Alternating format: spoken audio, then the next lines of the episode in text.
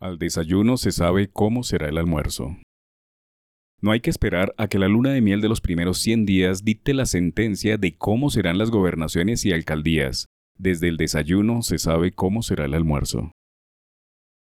Es cierto que no han pasado ni 30 días desde que se posesionaron los nuevos 1.103 alcaldes y los 32 gobernadores, además de los miles de concejales y centenares de diputados. Pero a juzgar por los primeros 23 días de su gestión, solo se han dedicado a mirar con retrovisor las cosas y a echarles la culpa del desgreño recibido al gobierno nacional o a sus antecesores, olvidando de tajo que fueron elegidos para hacer avanzar el país local y regional, no para gastarse el comienzo de sus mandatos distribuyendo responsabilidades fiscales o líos de corrupción. El país político habló y eligió el último domingo de octubre pasado a líderes que en su mayoría no comulgaban con la administración Petro. Pero esa decisión de los electores no quiere decir que es un respaldo a no tener las cosas claras ni a saber qué hacer para hacer funcionar alcaldías y gobernaciones.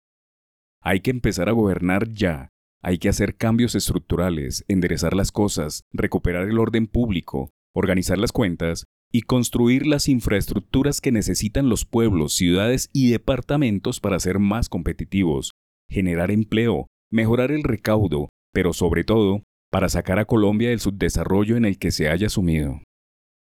Dicta el adagio popular que, al desayuno se sabe cómo será el almuerzo. Hay alcaldes aún en empalme, sin nombrar funcionarios clave, sin saber cómo comenzar y lo peor de todo, a echarles mano a funcionarios de sus antecesores que han estado allí por décadas, sin dar los resultados que la gente necesita. Si un alcalde o gobernador no tiene claro qué hacer o no sabe cómo hacerlo de manera expedita, seguro ratificará en su puesto de trabajo a personas que solo saben calentar puesto, sin resultados concretos, eternos empleados que solo piensan en su nómina, mas no en su ciudad. Puede ser una auténtica paradoja.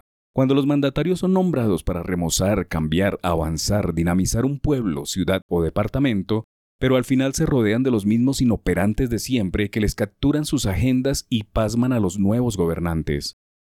Hay que hacer cosas concretas, movilidad, ornato, seguridad, innovaciones, presencia. De lo contrario, los opositores o críticos llenarán esos espacios vacíos.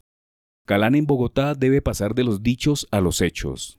Gutiérrez en Medellín debe marcar más las diferencias.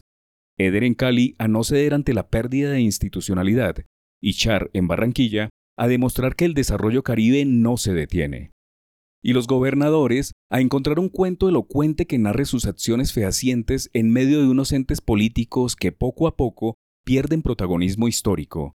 Pues un gobernador no puede visualizar sus políticas públicas más allá de la infraestructura y la seguridad de un departamento, acciones que siempre están enmarcadas en pueblos precisos. Casi todos los gobernantes se desvanecen al lado de los diputados, dos figuras constitucionales rutilantes, pero inoperantes en la Colombia regiones de la actualidad.